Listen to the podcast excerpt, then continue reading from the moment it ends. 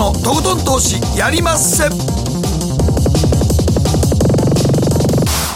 どうも皆さんこんばんは北野誠です。そして進行 MC の大橋ろ子です。そして番組アシスタントはケリーアンです。よろしくお願いいたします。はい、今日のゲストは元インターバンクディーラー遠蔵さんこと田代岳さんです。こんばんは。こんばんは。よろしくお願いしますマーケット4連休でしたけれども4連休明けの今日東京市場どうなるかドキドキしながら迎えた方多かったと思うんですが意外としっかりちょっとプラテンしてましたよね一瞬ですね。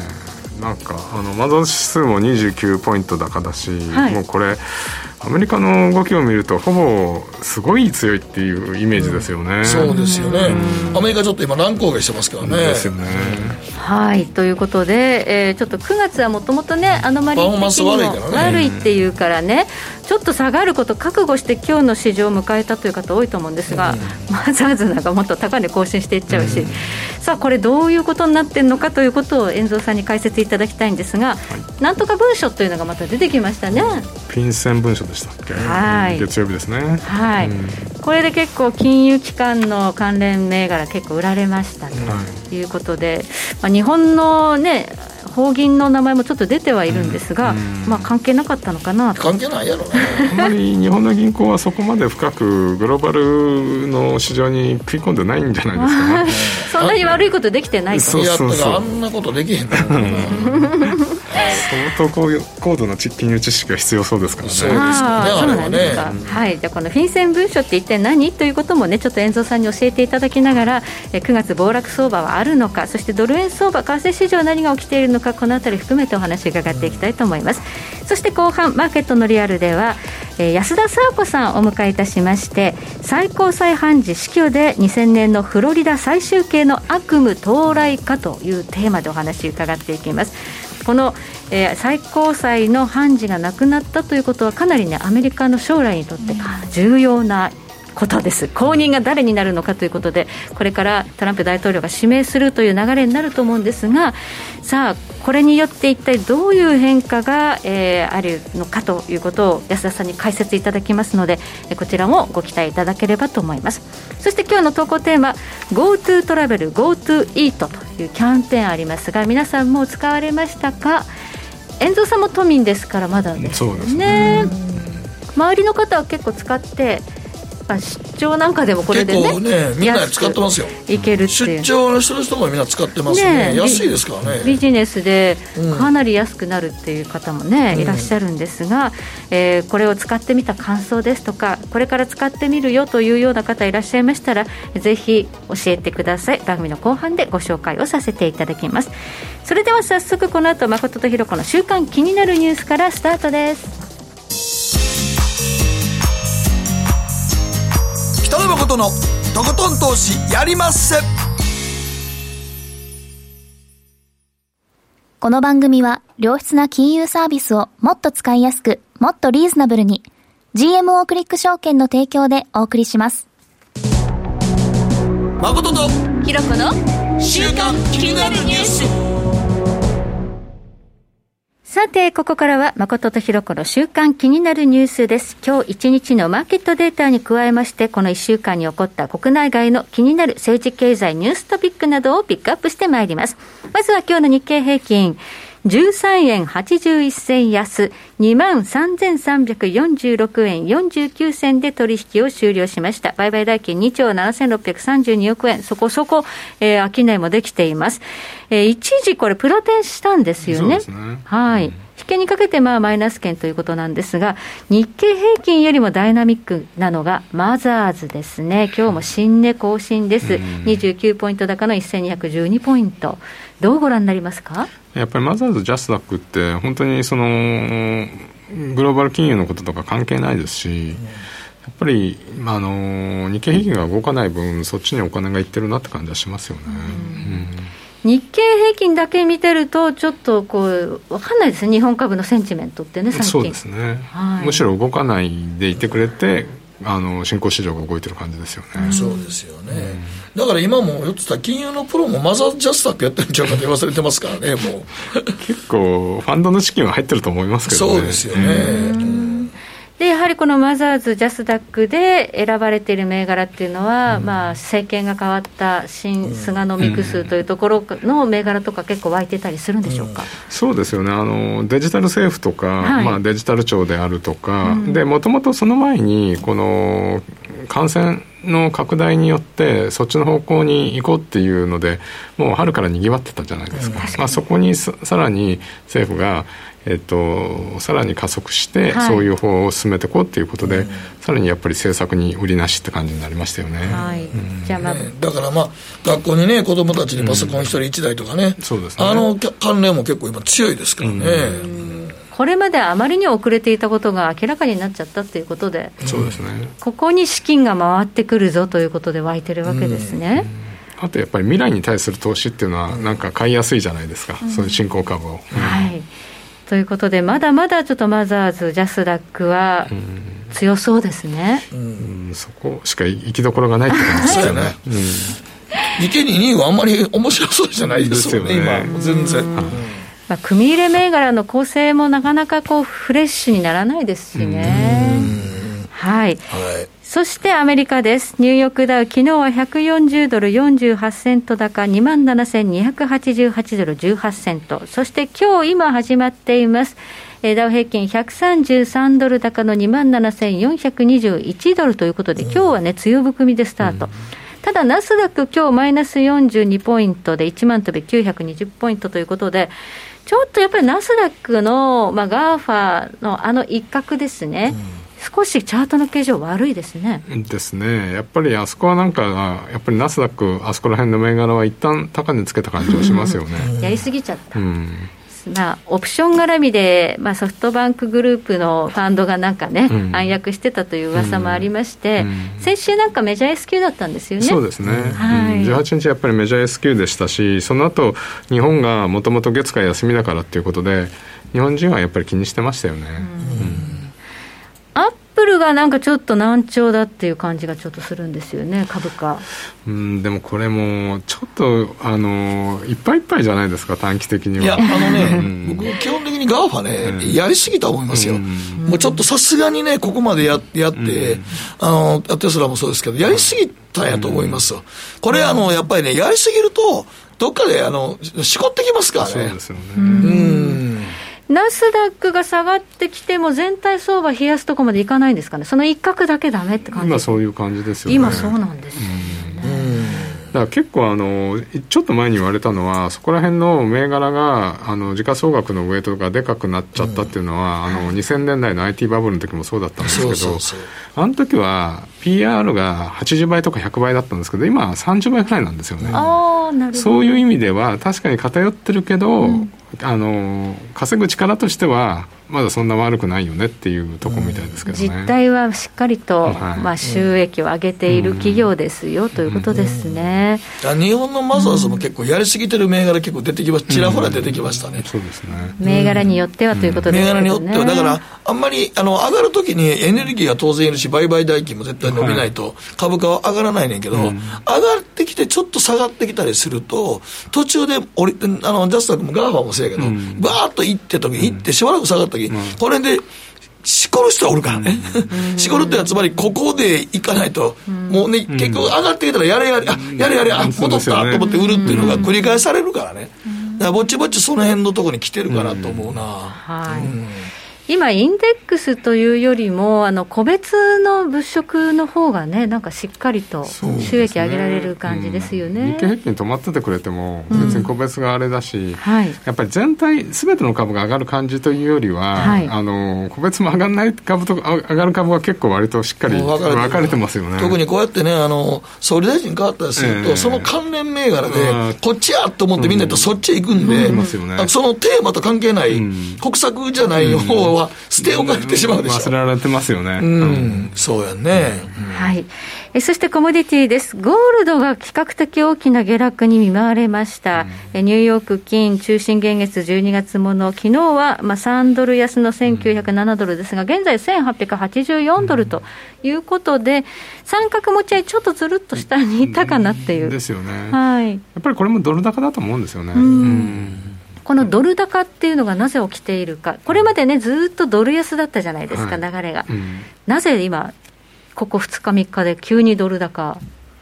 うん。やっぱりもう金利だと思うんですよね。金利、ほう。まあ、あとそれはもっと詳しく。はい、後のコーナーで。じゃあ後で聞いていきますね、まあ、ドル高が影響してゴールド少し弱含んでいるという状況があります、では後ほど伺っていきましょう。ではここでケリーがこの1週間気になったニュースピックアップはい。私が先週からずっと楽しみにしていた東京ゲームショウ2020が明日、オンラインで発表されます。で、今日はプレオープンだったんですが、今までは毎年、あの、幕張メッセで、ちゃんと全部ゲームが新しいものを楽しめたりしてたんですけど、ねね、今年はできず、すべてオンラインになります。で、そこで、えっ、ー、と、関連のニュースなんですけど、アメリカ時間の9月21日の朝に、マイクロソフトが、えー、75億ドル、日本円でおよそ7840億円で、ゼニマックスメディアという会社を買収しますよと発表しました。で、このゲーム持ち株会社はですね、えー、人気タイトルのザ・エルダースクロールズだったり、フォールアウトというコンピューターを使った RPG ゲームを作っている会社なんですね、はい、でこのタイトルって90年代からすごく人気でで Windows の PC を使ってオンラインでみんなで RPG を楽しむだとか、そのゲーム内で課金をしてアイテムを買うとかそういったことができるゲームなのですごいやっている層が広いんですが、あの XBOX を出しているマイクロソフトと競合になるのがソニーのプレイステーションを出しているソニーなんですね。ソニーですね、プレステ5ですね、はい、そうなんです。今度5が出ますけど、あのソニーと競合ってことは今後この買収を終えたらそういった人気タイトルを独占したいのかなっていうような予想が、うんできますね。はい、なので、まあ、これだけ出して、で、来年の2021年の後半には買収完了予定とのことなんで、この人気タイトルは今後もしかしたら XBOX のみで、あの、マイクロソフトのみで遊べるゲームになるかもしれない。うんといったところなんですけど。ゲームもね課金するかサブスクやね。そうなんです、サブスクのタイトルが多くなっていて、うん、いやいやもうだから途中でなんか課金してやらないと次へ進まれへんのよね、うん、はい。それでなんか結構ねお金使っちゃうということで、うん、ゲーム会社すごい利益上げられるというモデルになってるようですただまあでもゲームもあれやねんけどねあの、人気のあるなしが、もう、この、こう、マザーズの銘柄と同じで、やっぱり人気あるやつ、面白いやつ、一気に集中するから、その他のゲームはやっぱり、あ、これダメやったわ、とかっていうのは結構あるから、開発にかけるお金の割に儲からない時もありますからね。そうなんですね。そうなんですよ、大橋さん。だからゲームやったら何でもええってもんでもなくて。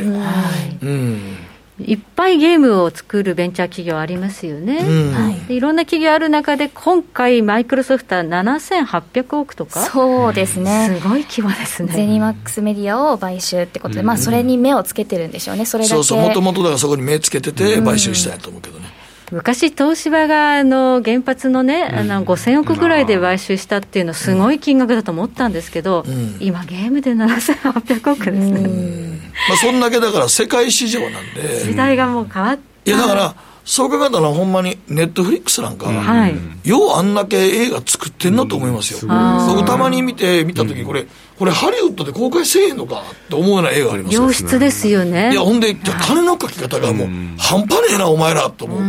これ、配信だけでやってんのって。って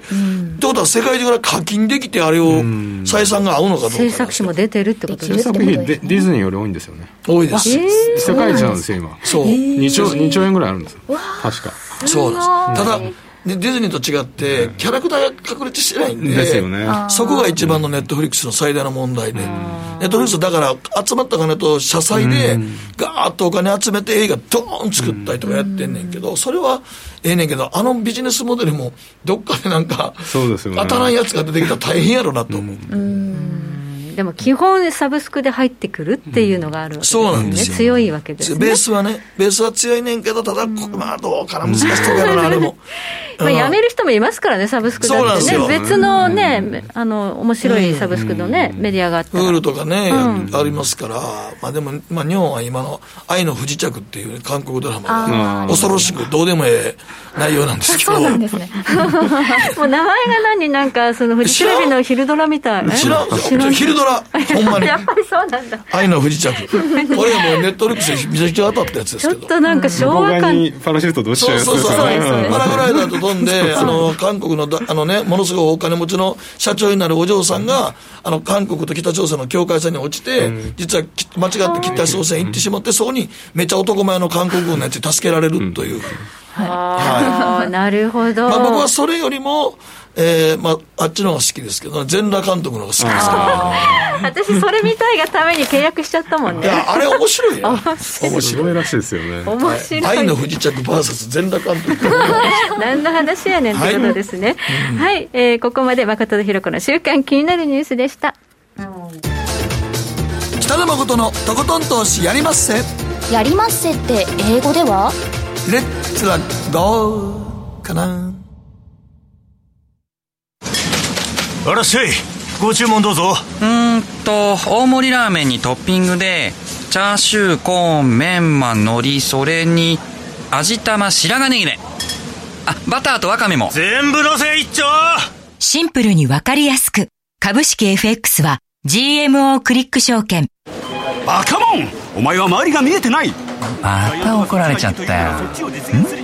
部長の前歯に。自分るな！大学生のノリはもう通用しないぞ！はい。海苔をどうにかしないとまずいですね。部長歯に海苔ついてますよ。もっと楽しくもっと自由に。GMO クリック証券。エミさん。どうしたの？僕最近考えてしまうんです。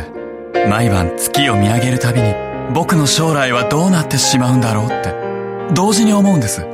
この虚しい気持ちに寄り添ってくれる女性がいたら好きですでよくない？シンプルにわかりやすく GMO クリック証券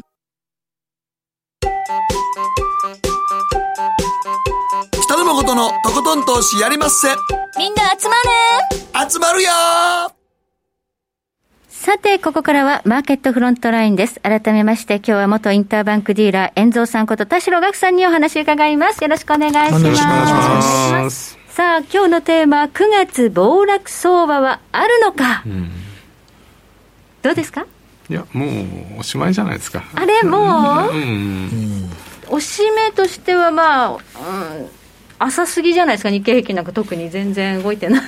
いや、日経はもう暴落ないような気しますね。ああ、ないんだ。うん。海外市だって今場、日経がん暴落するというか、売られるような状況が今ないもん。まあ一回ね、その安倍さん辞めるっていう時に、ちょっとね、うんもしかしたらって思ったけど、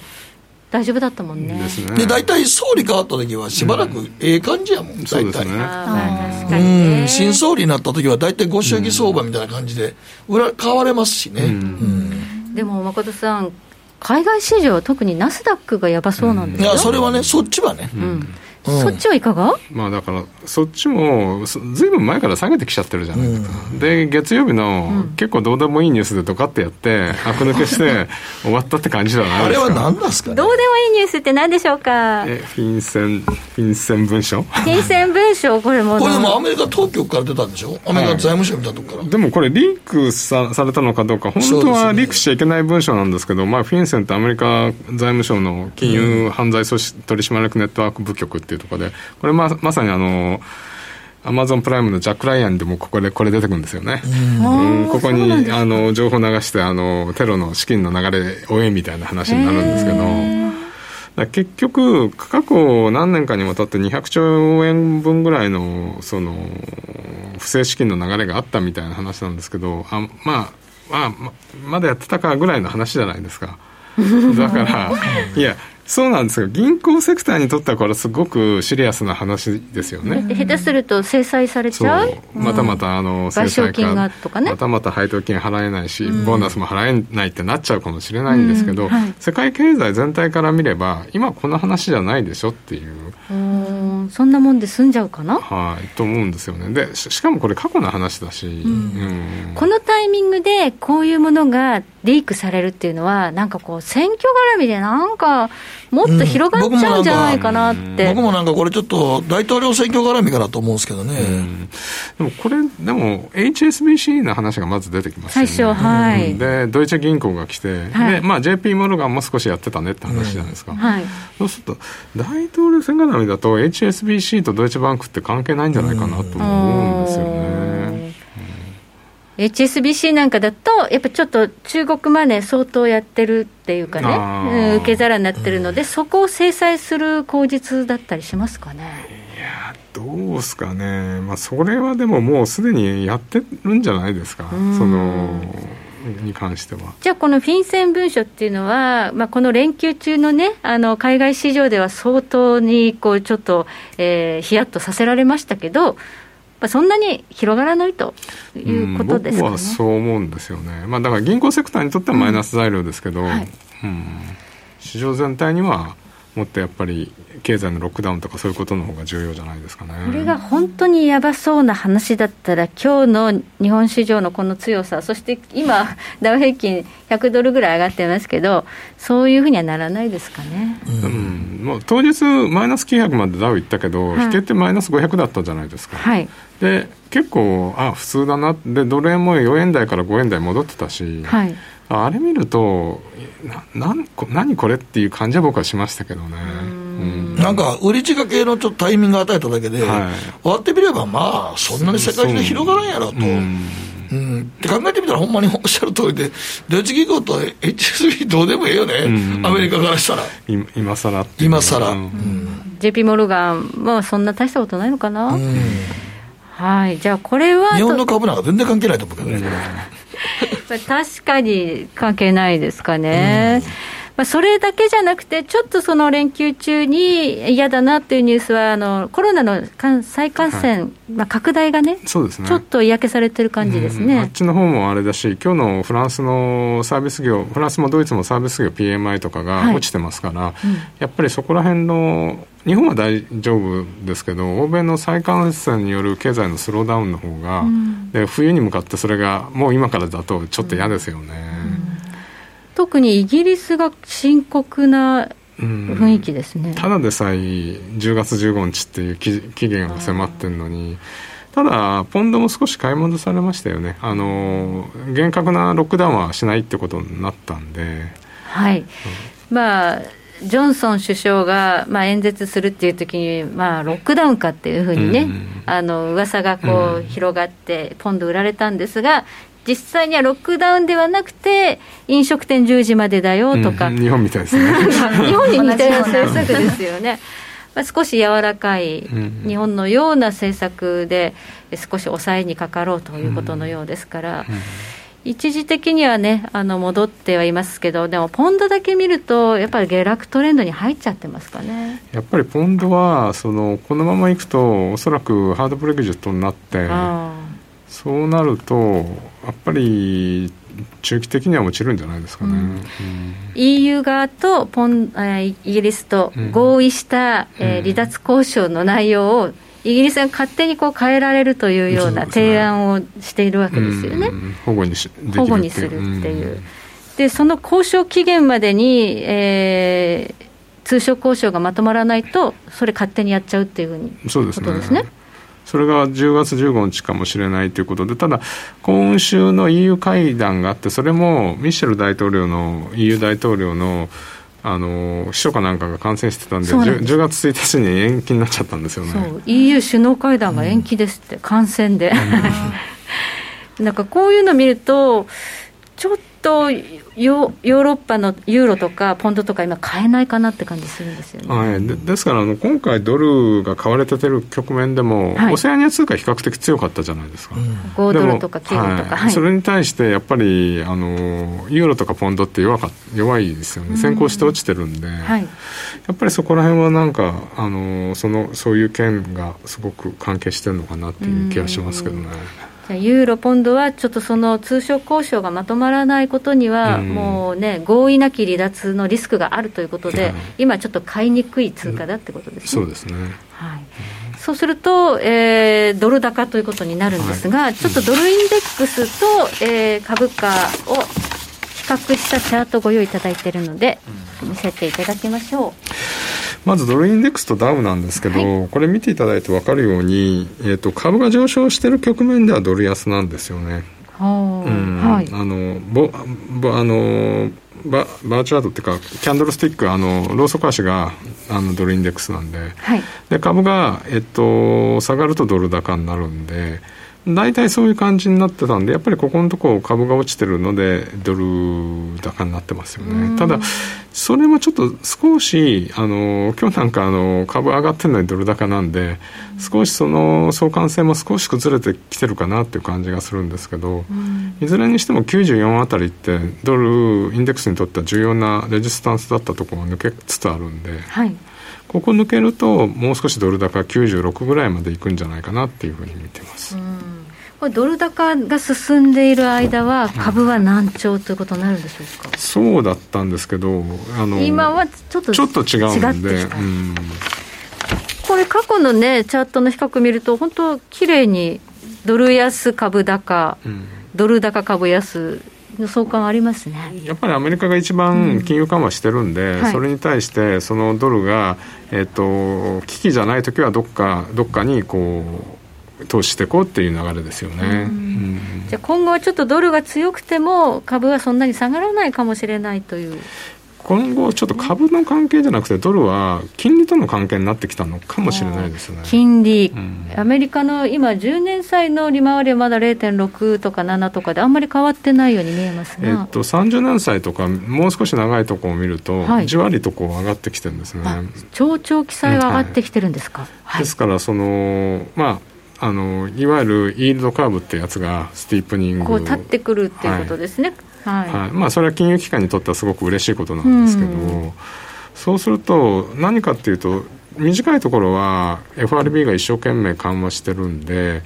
まあ、低いままですよね、はい、でこの前の、えー、っとドットチャートでも、はい、2023年までは少なくともゼロ金利は株買えるなみたいな感じですけど、はい、長いとこってそうするとやっぱりインフレになるよねってとこを気にして少し上がってきてるのかもしれないですね。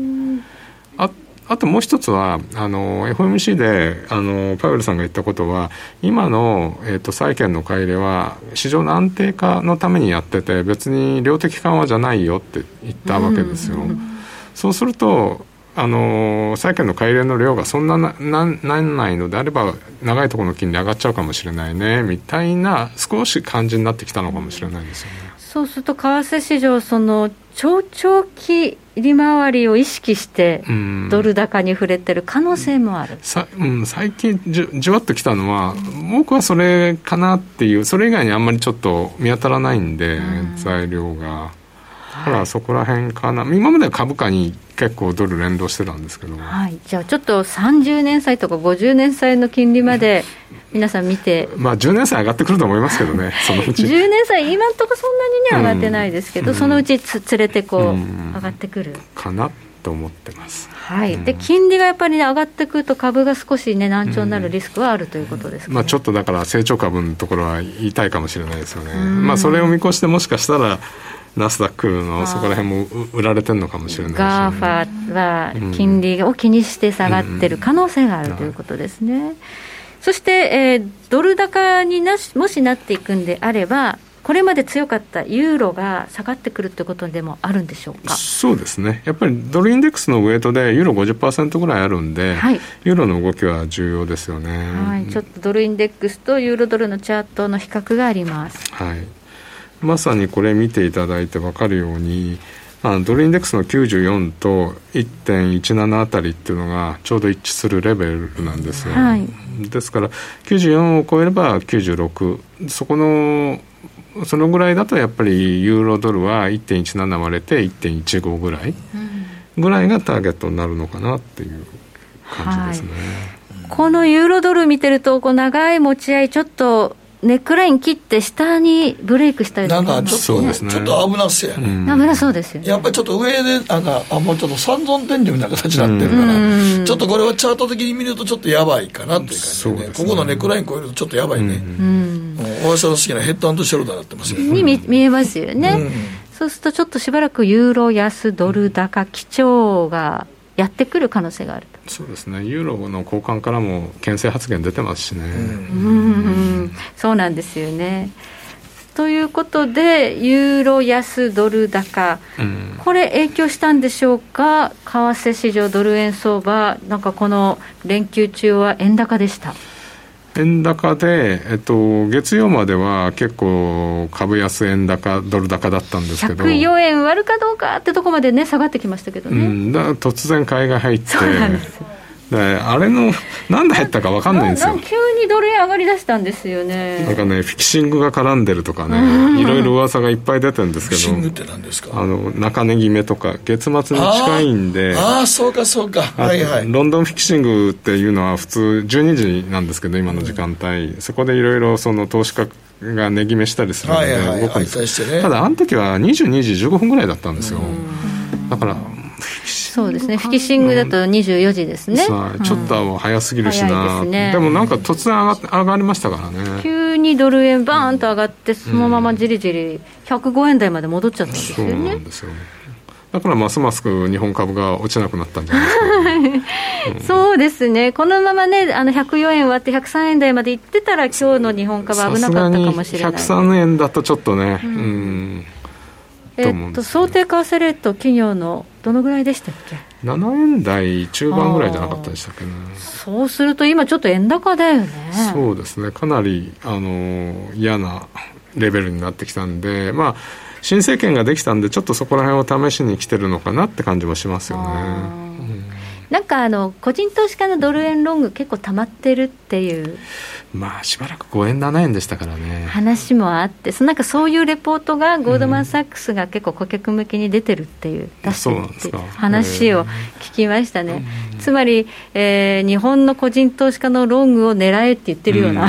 うん、特に月火は連休だ だったから、うん、っていうのあそれはありますよね、うんレポート出てたんですって、だからちょっとね、あのポジション溜まってるっていうと、円高アタックされやすい可能性があるのかなと思うんですが、ちょっと今、戻ってきてるんで、結局これ、あんまドル円って動かないですね。あの結局、動かなくなっちゃうんですよね。何、うん、ですか、このドル円の動かない。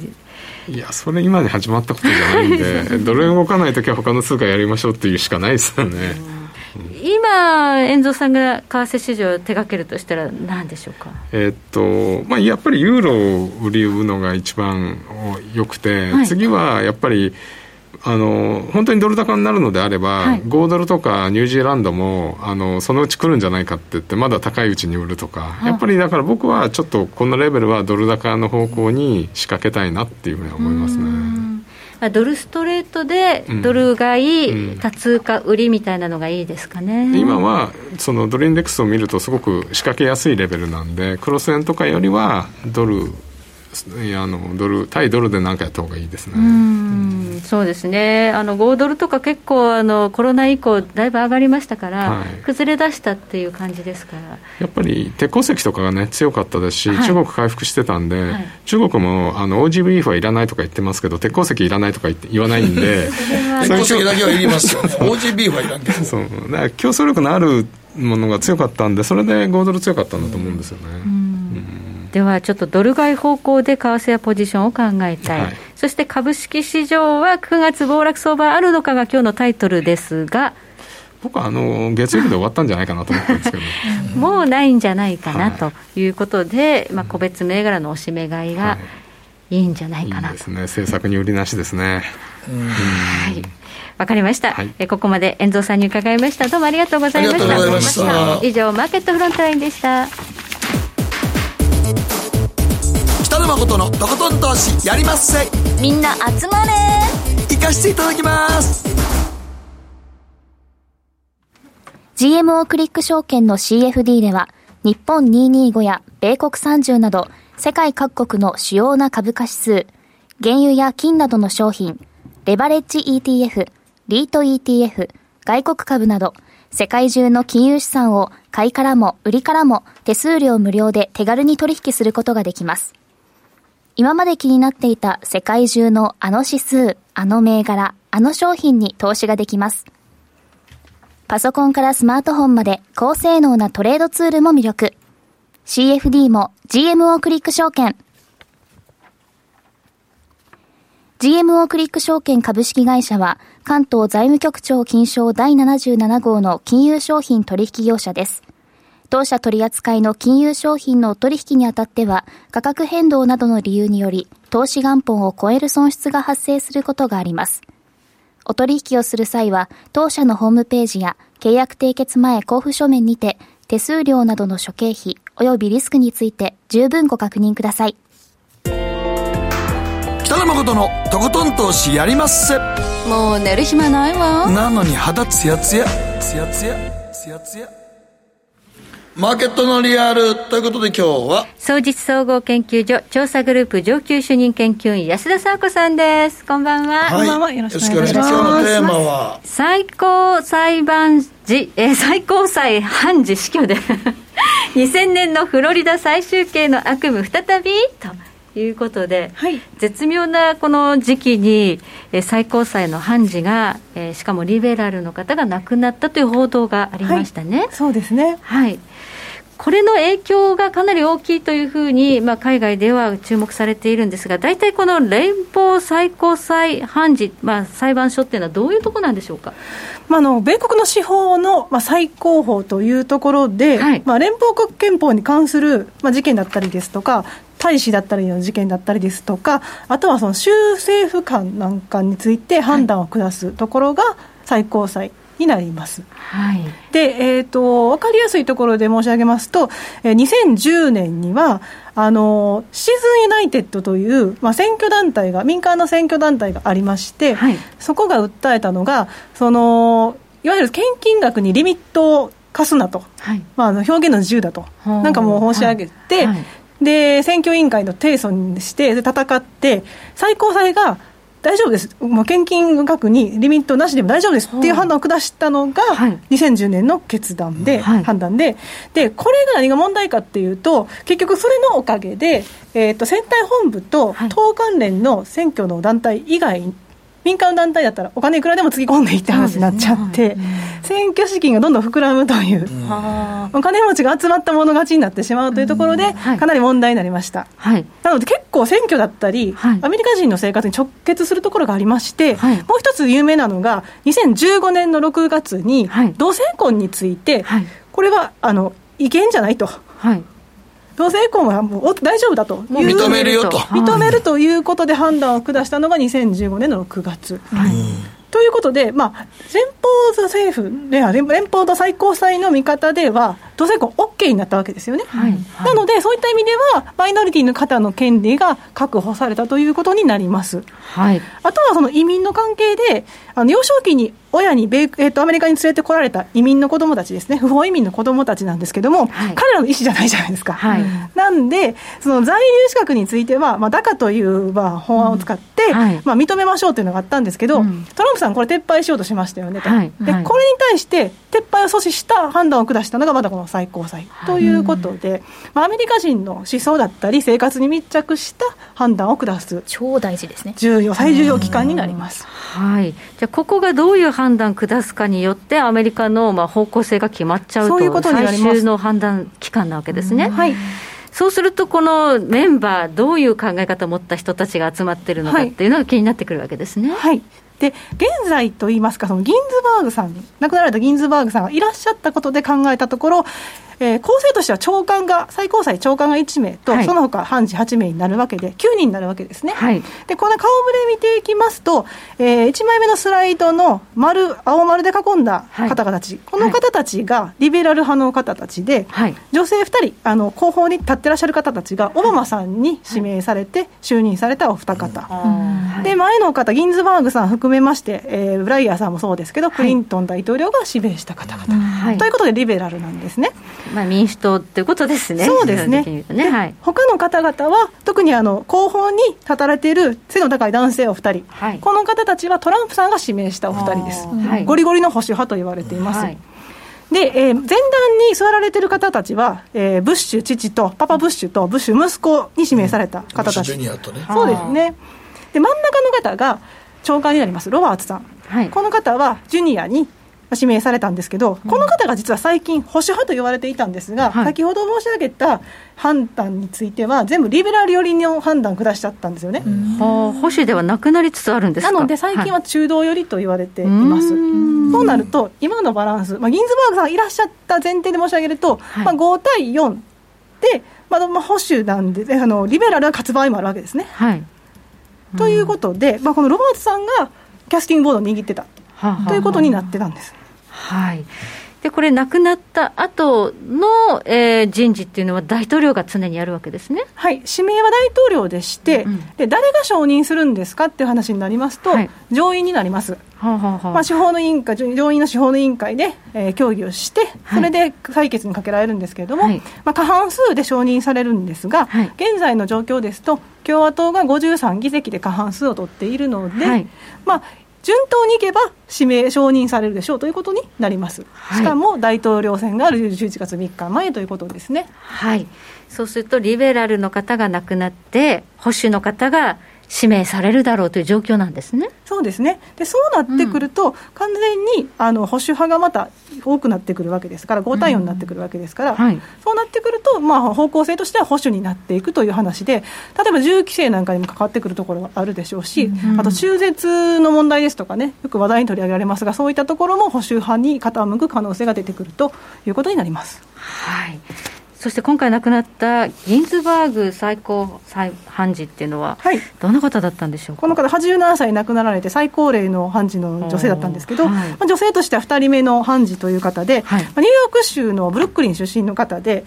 あの非常にその、まあ、女性だったりですとか、マイノリティの権利を擁護する方として言われてまして、うん、公平と平等の騎士だと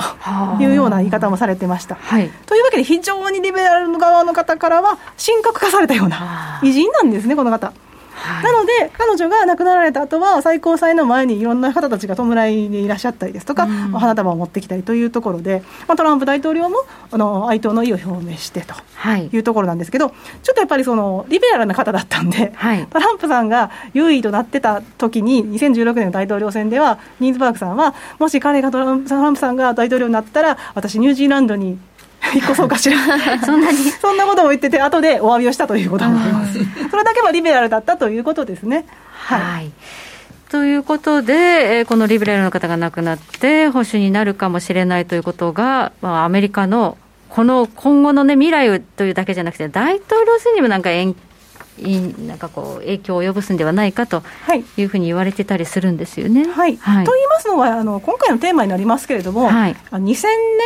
題がありましたね、何があったかと言いますと、はい、フロリダ州の再集計の問題がありましたと。はい、であの時に結局そのまあ、フロリダ州に提訴したいですとかということで、まあ、提訴合戦になって、そこで最終的な判断を下したのが最高裁だったというところですが、はい、当時の最高裁ですね、えー、スライドを6枚目見ていただきますと、はい、保守派が優勢だったと、うん、いうところで、はい、最終的に中立の方も多かったんですが、はい、5対4で結局のところ、フロリダ州の最終刑は、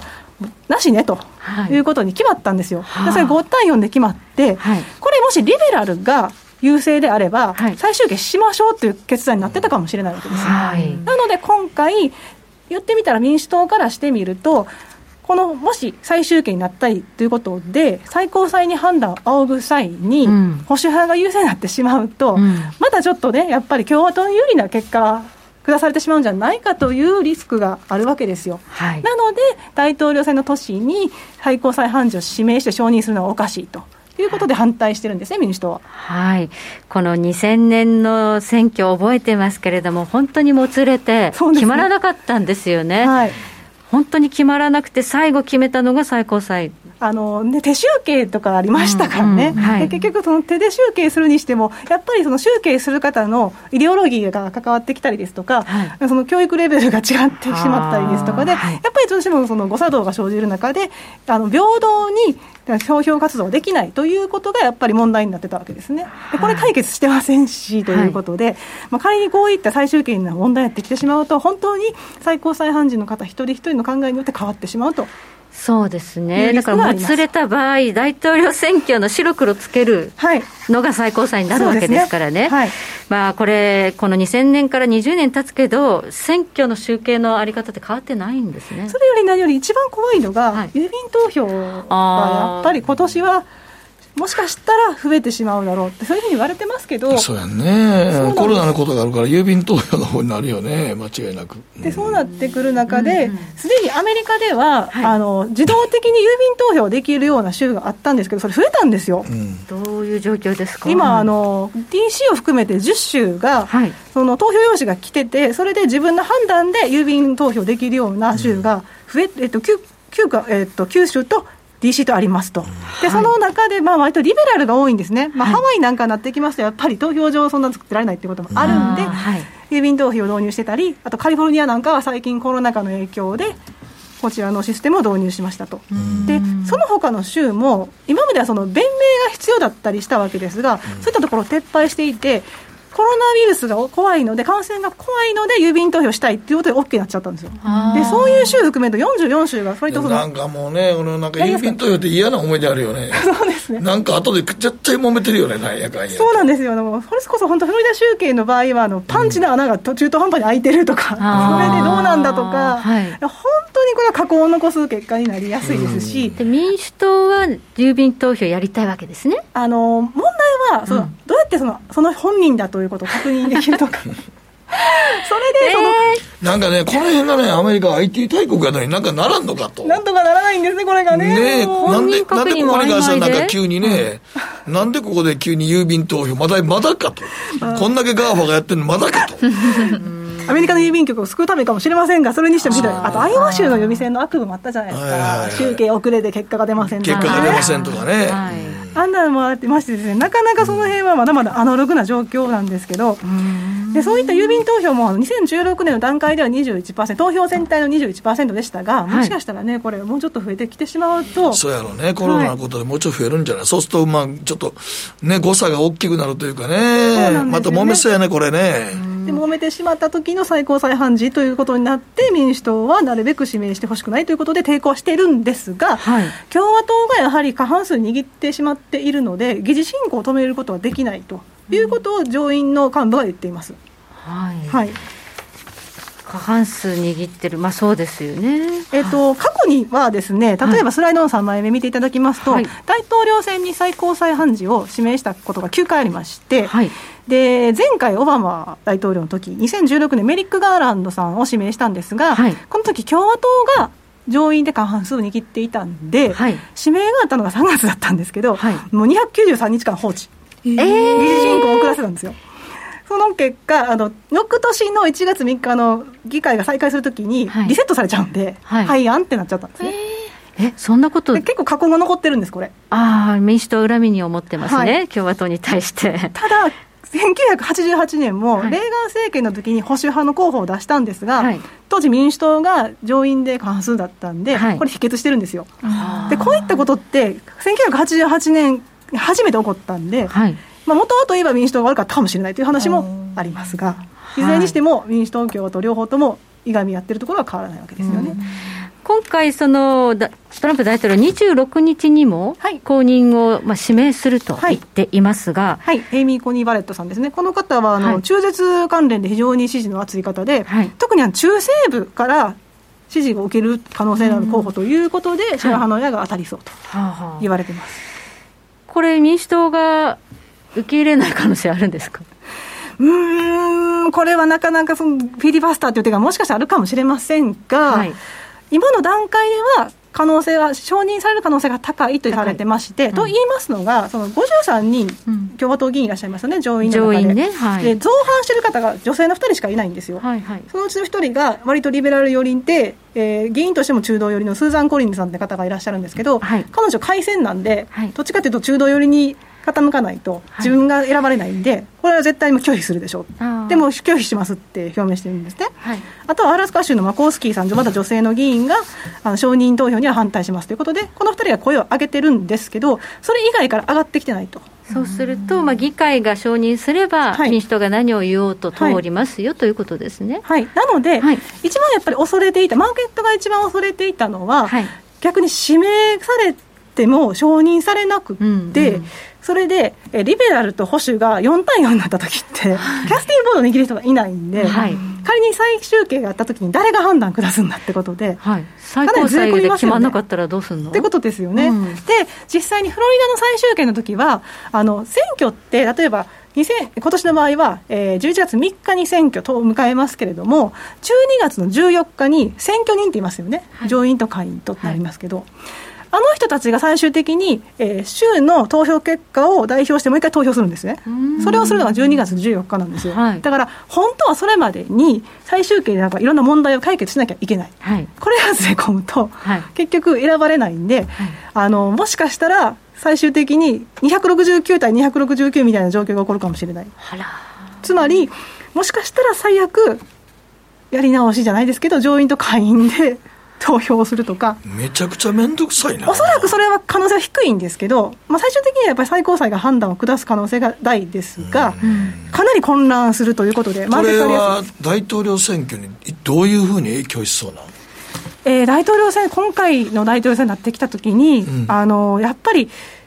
そうですね、この最高裁、今の場合ですと、保守派が有利になってくるんで、うん、トランプさんがいなるのであれば、もしかしたらそちらの方に軍配上がるような結果にはなる、うん、ということですよね。はい。まあ、スムーズに決まれば、保守で決まれば、トランプさん有利ですよね。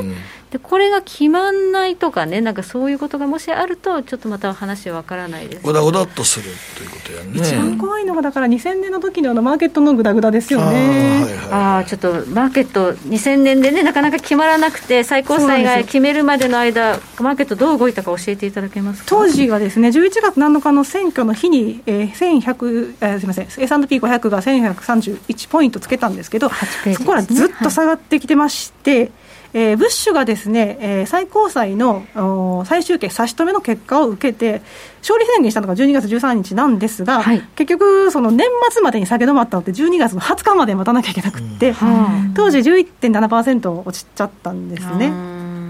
なので、もしかするとこういうこう反乱波乱が続きますと、今、ボラティリティ高い状況ですから、これ以上下がってしまうリスクというのは出てくるのかなとは思います。はい、決まらなかった2000年は11%、12%近く下がったということですね、不透明感を嫌うっていうのがマーケットですね。まあまあ、マーケットは不透明なこと嫌いますからね。はい。まあ、この時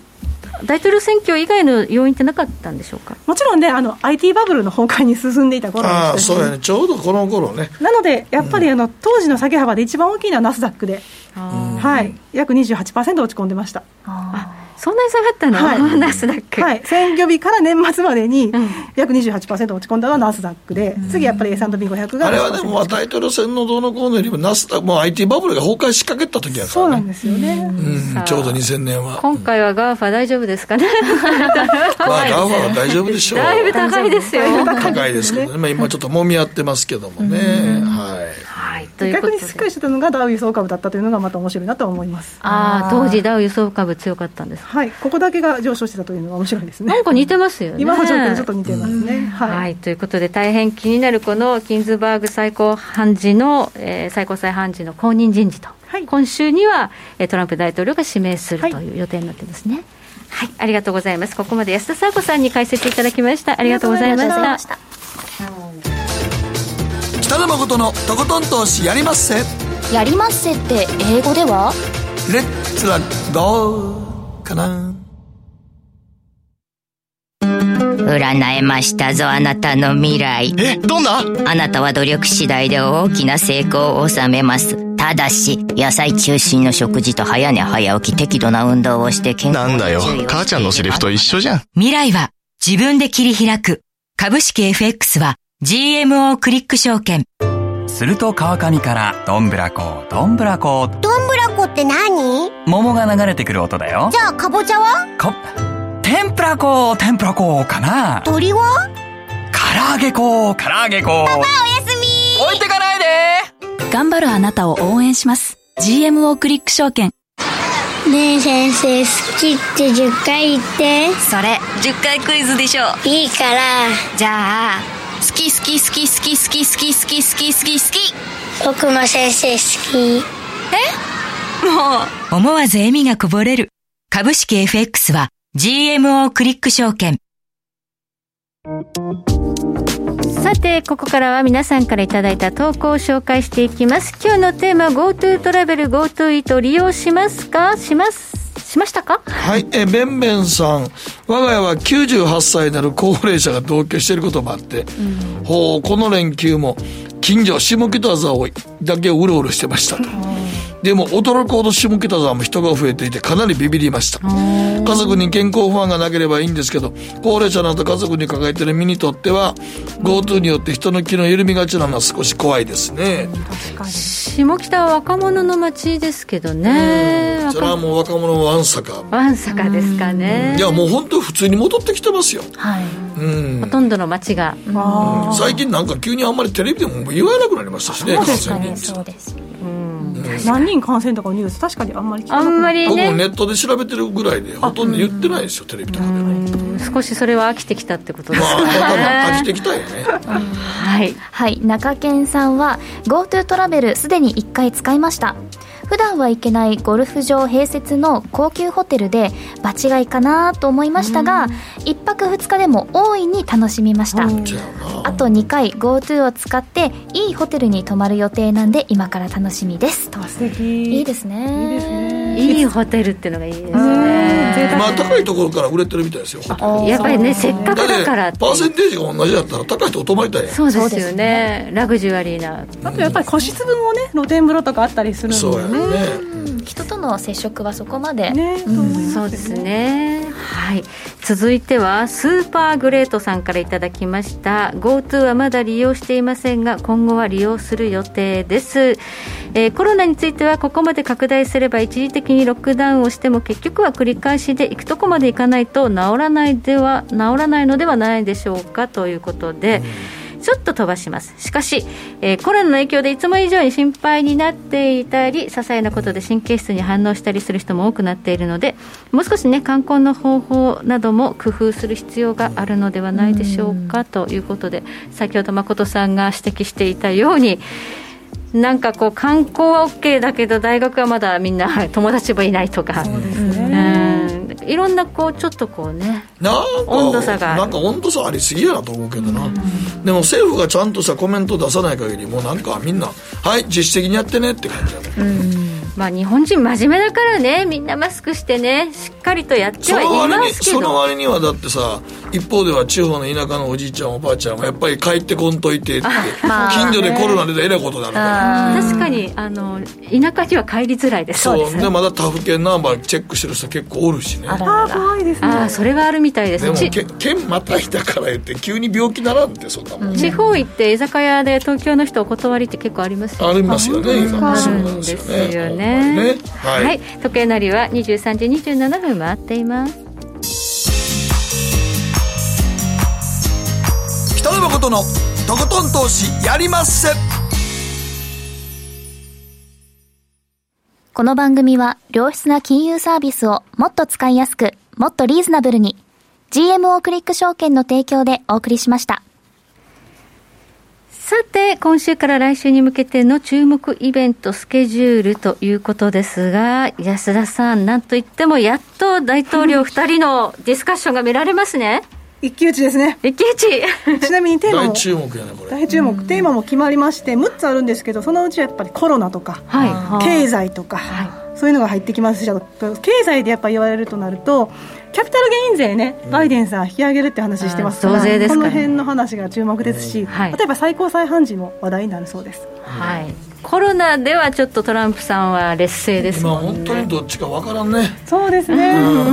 あの中西部でまた感染者が増えてるって話があるじゃないですか、はい。はい、だからこそ中西部の支持を得られるような最高裁判事をトランプさん選んだって言われてますからね。あなるほどね、はい、29日火曜日1回目のディスカッションと、はい、はい、大注目です。えー、ここまで安田沙子さんそして今日は遠藤さんにもね解説いただきました。どうもありがとうございました,、はい、皆さんまた来週。また来週です